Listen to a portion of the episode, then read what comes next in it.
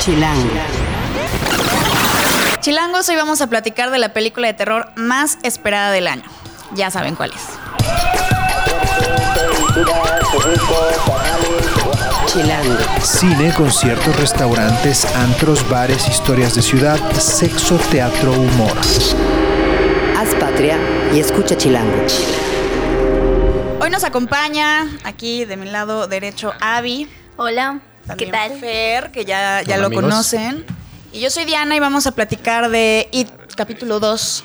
A ver si que ya se estrenó la semana pasada, el fin de semana, entonces vamos a ver si, si está chida, si rifa, si no, qué nos quedó a deber, ¿no? ¿Qué les parece? ¿Ya la vieron? Sí, sí, sí, ya estuvimos ahí. Y bueno, no sé a ustedes qué les habrá parecido la primera, pero pues sí causó todo un éxito desde que salió. Todo el mundo decía que ahora el género de terror se estaba redefiniendo gracias a esta película y bla, bla, bla. Y eso generó muchas expectativas en esta segunda parte. Pero a mi parecer no logra alcanzarlas alcanzó? por completo. ¿Pero cuál, la segunda o la, La segunda. primera también? O? No, no, no, más la segunda. Ok. O sea, es una película más emocional, más divertida, sí Ajá. está más sangrienta, pero no logra tener ese grado de terror que uno esperaba. Sí, justo. Yo había estado leyendo algunas críticas de, bueno, críticos de cine, otros medios, y como que mencionaban eso, que esta película era mucho más emotiva, como que entiendes un poco más el, el background, pero entonces el terror se queda un poquito de lado, ¿no? Como este, el, el suspenso, el... Sí, sí, ¿No? sí. Y justo, o sea, Andy Muschietti, que es el director, utiliza flashbacks para seguir contando la historia. Entonces vemos al elenco de la primera con este que es más adulto. Y de repente sí es muy raro como agarrar la onda de flashback momento actual. Y también hay que mencionar que la película dura casi tres horas. Entonces sí, se siente un poco larga y es como de bueno, a ver a qué hora, más terror, más sangre. Hubiera sido una miniserie mejor. a mí eso fue lo que me pasó también desde la primera, que a mi parecer me, me pareció como una cuestión más, una película de aventuras y, o sea, el terror sí dije, más allá de, de como de los, el- el- ¿cómo se llama? El, el- el espanto de, de- que me hizo brincar no me construyó como una atmósfera que dijera, ay, cuando yo esté en esta situación en algún, o sea, solo en mi casa o haciendo esto, ay, me va a dar miedo. Y es que, por ejemplo, en la miniserie de los noventas, a mí me pasó cuando la primera vez que la vi, es muy claro esos momentos que dices que hay una escena en el baño con unas Ah, es regaderas, quienes ya los escena. han visto la recuerdan perfectamente bien y después de eso uno no se quiere ni bañar. Y aquí justo no Toda pasa nuestra eso. generación exacto, es quedó como de, marcada. "Güey, no mames, ¿no? es Tapa un la coladera. Excelente indicador. Si cuando terminas de ver la película, estás como así sugestionado y Sí, volteando a ver sí, a sí, todos sí. lados, o sea... ¿Se sintió eso? No, la verdad es que no. Te echaste una película palomera, viste Sí, una película la de Hollywood. me gustó, con pero sangre. ya, la siguiente. Y ya. Ok.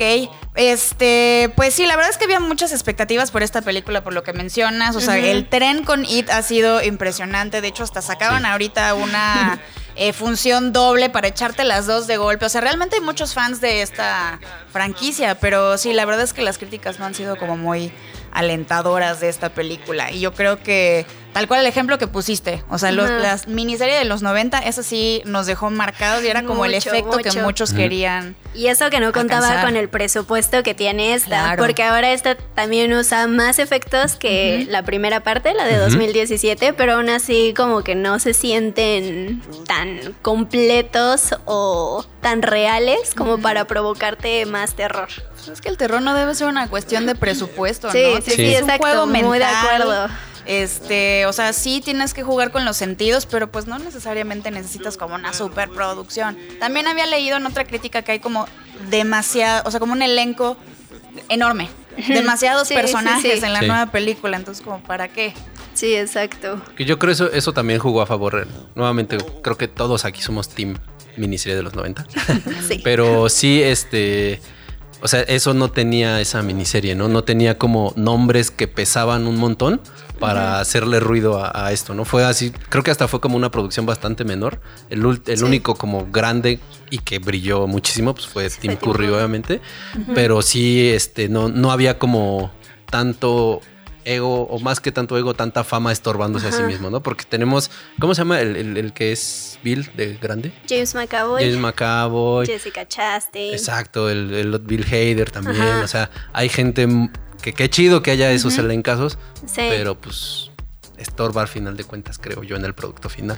Sí, sí, sí, bastante. Es que tocaron una serie que la, la realidad es esa, o sea, fue muy popular, fue muy comercial, pero sí también se convirtió en una serie de culto. Sí, sí. completamente. Y eso fue lo que, lo que emocionó a la, a la banda ya cuando sale sí. esta película en 2017. Pero pues siento que, o sea, la nueva entrega, bueno, estas nuevas eh, últimas dos entregas ya las volvieron así. Efecto Hollywood y todo es como más, bla, bla. Pero perdieron entonces esa como esencia y...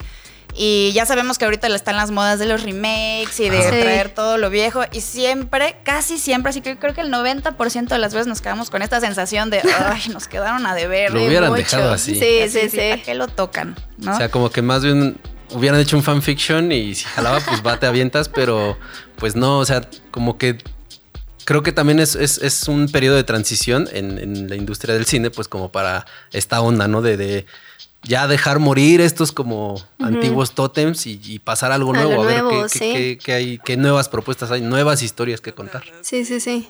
Ay, sí. Bueno, así to- todas así de ya. Eh, de la serie de los 90, ¿cuál es la serie que, perdón, la escena que, que les marcó? O sea, claramente la de la coladera. Sí, sí, O sea, sí. Creo que todos los millennials la tenemos así en el, en el fondo de nuestra cabeza, ¿no? Así como ay, viendo de repente el piso en el baño, ¿no? Pero a mí me aterraban, a mí me ate- aterraban los comerciales de Canal 5. Sí, sí. Eran un espanto. O sea, ¿recuerdan alguna otra escena que los haya marcado de verdad? Yo, yo recuerdo mucho cuando estos vatos están este, como entendiendo qué es IT, ¿no? Porque ya a todos se les apareció y todos así de, "Ay, a ti también y tal. Entonces alguien encuentra como este libro de, de historia de, de Derry, ¿no? Pues ya lo están ojeando y están viendo acá así como de, no, pues ahí hasta grabados donde ya Sí. aparecía este, este güey y tal. Y de repente pues hay una, una foto en la que está así como el carnaval del pueblo, ¿no? Y ahí sale ese güey bailando y tal. Y cuando se sube al poste y se acerca, sí es como de. Así de. No me acuerdo ni qué les dice, pero todos se quedan acá así como de qué tranza y ya de repente saca la mano. O sea, es algo súper barato, pero verga, Que esa sí me, me aterra. Ajá. Y, y eso creo que en la 1, en, en esta estas nuevas entregas, en la primera parte, quisieron como replicarlo con la parte de las. Del proyector, Del ¿no? proyector, ajá. Y al final, como que iba bien esa, esa escena como para hacer algo similar, pero al final ya fue como un monstruote y ya. O sea, ya no, no, no me aterró, la verdad. Sí, no, que no toquen nuestros recuerdos de la infancia, porque solo los arruinan. O sea, ¿qué, qué otras eh, adaptaciones existen eh, de, de Stephen King que valen la pena? O sea, que recuerden, que les vienen a la mente. Bueno, a mí se me viene mucho Carrie, obviamente Uf, igual claro, la claro. de que fue 90s, 80s, porque también ya tuvo 90s, su remake ahora en los 2000s. Pero sí, esa primera con las almohadillas del pecado y todos los estereotipos que tiene la mamá súper religiosa, sí, me acuerdo que me impactó también un montón cuando la vi. A mí, eh, eh, la de la que también salió este año de Cementerio de Mascotas, porque me clavé como a ver este cuáles eran las, las similitudes, o sea, cuál es la historia de la, de la novela y todo. Y pues resulta que es el único, el libro que más le ha aterrado al propio Stephen King que, que escribió. O sea, lo escribió y lo dejó ahí en el cajón un chingo de tiempo para. Porque decía, no, no me quiero enfrentar a esto para nada más, ¿no? Sí. Ya lo sacó, pues, fue un madrazo en, ta- en- en, este, editorialmente y ya después hicieron la adaptación. Pero el subtexto de ese libro, o sea, tomó toda la moraleja, está muy chido porque es como el miedo a la, a la muerte de lo más preciado que sí. es de su propio hijo, ¿no? Y hay, hay varios detalles también como que volvieron a esa película, una película de culto, porque ya se, hasta se, reúne- se realizan como convenciones anuales de, de fans de esa película, no nada más de Stephen King, sino de esa película. Y entonces está como que muy chido porque pues, se, se volvió simplemente una referencia de, pues, de la cultura popular. A ver, Esa. yo les tengo una película, película. Una pregunta que suele ser un poco controversial cuando se está hablando justo de películas que son adaptaciones de libros. ¿Ustedes son partidarios de que se sea lo más fiel posible al libro o también creen que sí, este, a veces valga la- vale la pena como tomarse ese. Ese- esas licencias creativas para de repente a lo mejor mejorar la historia? El problema es que a veces no la sí, mejoran exacto, exacto. pero en mi caso yo siento que uno espera como es- empieza, cuando lee un libro, o sea, se crea la historia en la cabeza, ¿no? Se va imaginando cómo va sucediendo sí. todo. Y cuando vas a ver la película, vas con esa ilusión de ver Sí, qué tanto te lo imaginaste real, ¿no? Eh, pero hay personas que sí les gusta sorprenderse con Ajá, estas cosas sí, nuevas. sí, sí. Entonces, ¿qué, qué piensan ustedes? O sea, creo que depende de la visión de cada uno y de qué tan enamorado estés de la obra, Claro, ¿no? O sea, porque yo sí creo que es muy válido cuando haces una adaptación o cuando haces un remake también, que le aportes algo nuevo, porque si no, pues ¿para qué estás haciendo una copia? ¿Para qué estás calcando una historia? Le tienes que dar algo de originalidad, un toque tuyo. Pero pasa esto, o sea, que muchas veces te lo arruinan por completo y es como de maldita sea, Sí. ¿por qué hiciste eso? Pero está bien, tuviste tu chance. Creo que eh, yo, yo pienso que sí deben de mantenerse un poco al mínimo las, las licencias poéticas, pero sí hay como cuestiones que sí, sí se pueden como obviar. Por ejemplo, pienso en la saga de Harry Potter. Pues los que hemos leído los libros sabemos que existe un, un fantasma que es un poltergeist que se llama Pips. Pero en, en- en la saga de fílmica nunca sale. Y está bien porque pues no aporta nada a la historia. historia. Y obviamente pues para hacer una, una película pues necesitas todos los elementos que sí muevan a la historia pues mostrarlos, ¿no? Entonces creo que en, en ese, en ese punto estoy como de acuerdo en que se las tomen, en que obvien cosas, en que omitan. Pero sí hay, hay otras en las que digo, híjole, es que, es que este detalle es fundamental, ¿no? O Sí. sea, es como si, digamos, Harry Potter no tuviera su cicatriz, pues, o sea, obviamente Sí, la tiene que tener, ¿no? Aunque, digamos, yo me lo imaginaba y por cómo me lo presentaban las portadas de Océano en ese momento, pues, pensaba que era un rayo así bien marcado y Cañón. enfrente, ¿no? Y aquí en la frente. Y simplemente me lo cambiaron de lugar, y- pero dije, bueno, está chido, pues sigue existiendo. Sí. Bueno, pues no toquen nuestros recuerdos, por favor, porque suele. Déjenlos ahí, Sí, están déjenlos en paz. Creen historias nuevas, ¿no? Sí. Bueno, si son fans de la franquicia de It, pues obviamente vayan a ver la película, ¿no? Que Sí, es por mejor que cada quien se forme su opinión y que, y que la viva. Este, si no son tan fans, pues igual y se la pueden ahorrar, ¿no? Pensamos aquí que, que no le hace este, el honor a la miniserie que nos marcó a todos de chavitos, la verdad. Bueno, que nos cuenten ustedes en los comentarios este, qué les pareció la película y cuál es su escena más terrorífica, la que les dejó marcados cuando vieron la miniserie de los 90. Bueno, gracias, Yo- chilangos. Bueno, Yo quisiera aportar que, pues, si, Aporta. si se la quieren postdata, exacto. Si lo quieren tomar en cuenta, pues ya está a la, a la venta este, el- la reedición de It. No trae eh, nada nuevo más que la, este, la portada, Portada. pues ya basada como en el, hablando nuevo. del, del- de la entrega fílmica. Y también la, la, la traducción está como más adaptada al público latino, por así decirlo. El caso es que no está tan castellanizada. Entonces, pues la, igual la disfrutan más. Entonces, por si no se quieren dar la película, pues dense el libro. que se vayan Siempre a la buena fuente. recomendación, la neta. Perfecto. Bueno, chilangos, este, esto fue el podcast. Aquí Avi Un gusto. y Fer. Como siempre, amigos. Nos vemos a la próxima. Chilango. Esto es Tercera Llamada. Tercera Llamada. Comenzamos. Si pasa en la ciudad, está en Chilango.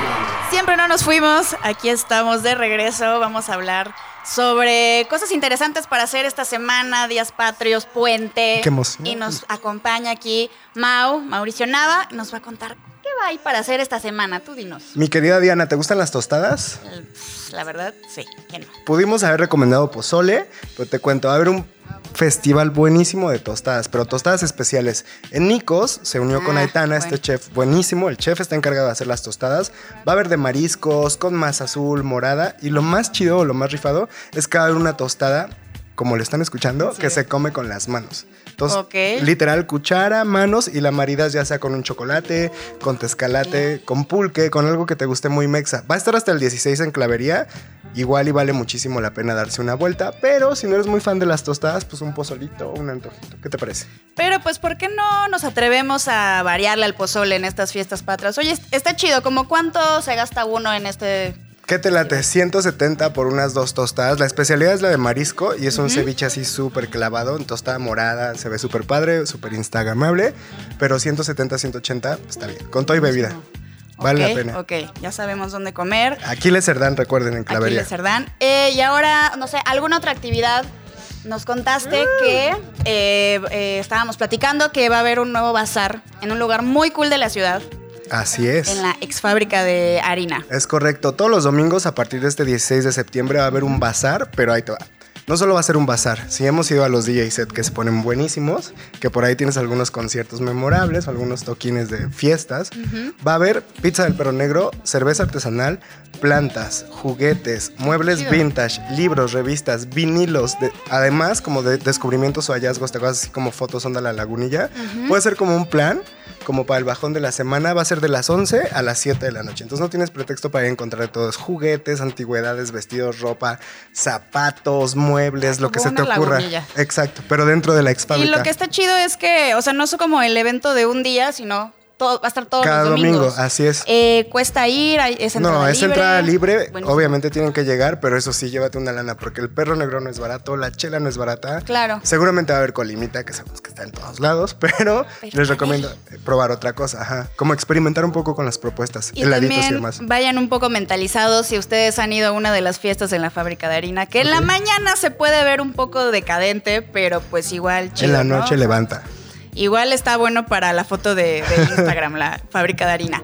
Eh, bueno, para ver alguna película, algún estreno en el cine. Uy, digo, ya hablamos de, de todos los estrenos de la semana, pero si te gusta el tour de cine francés, que oh, oui, oui. oh la la, va a estar justo hasta el 14 de septiembre. Entonces tienes hasta el 14 de septiembre para Cineteca y Cinépolis, que son los principales exhibidores. Hay una Ok. selección de cinco, no quiero entrar como de lleno, las tenemos en Chilango, chequen Tour de Cine Francés, las imperdibles. Les ponemos las ligas acá abajo. Así es, lo interesante es que va a haber 10 cortos mexicanos seleccionados antes de las pelis. Sí. ¿Nos recuerdas? Cada edición vas, te echas la peli y hay muy buenas propuestas en cuanto a cortos mexas y sobre todo a la selección. Creo que el tour cada vez ha tomado más relevancia. Sí. Está bien chido y no sé, yo recuerdo años así en que ha habido películas que la rompen al final en festivales internacionales o después. Entonces vale mucho la pena. Sí, pero es súper chido eso que mencionas de los cortos. O sea, como que te sorprende. La verdad es que Claro.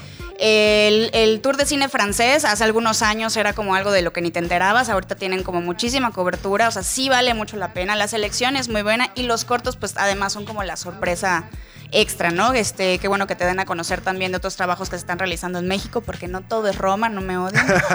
Eh, y bueno, em, para los chavitos, para la familia. Muy para los niños, ahí te va el Aquí hay para combo. todos. Aquí hay para todo el mundo. Para las bendiciones, Para las si les gustan los. Para las bendiciones, mini chilanguitos, los dinosaurios. Sabemos que es el mame, les encantan. Y en la Carpa Astros hay un buen. Tenemos una ruta de lugares, pero en la Carpa Astros está como más o menos barato. Se divide en cinco ejes temáticos, desde el Mesozoico hasta el Pleistoico. No tengo idea.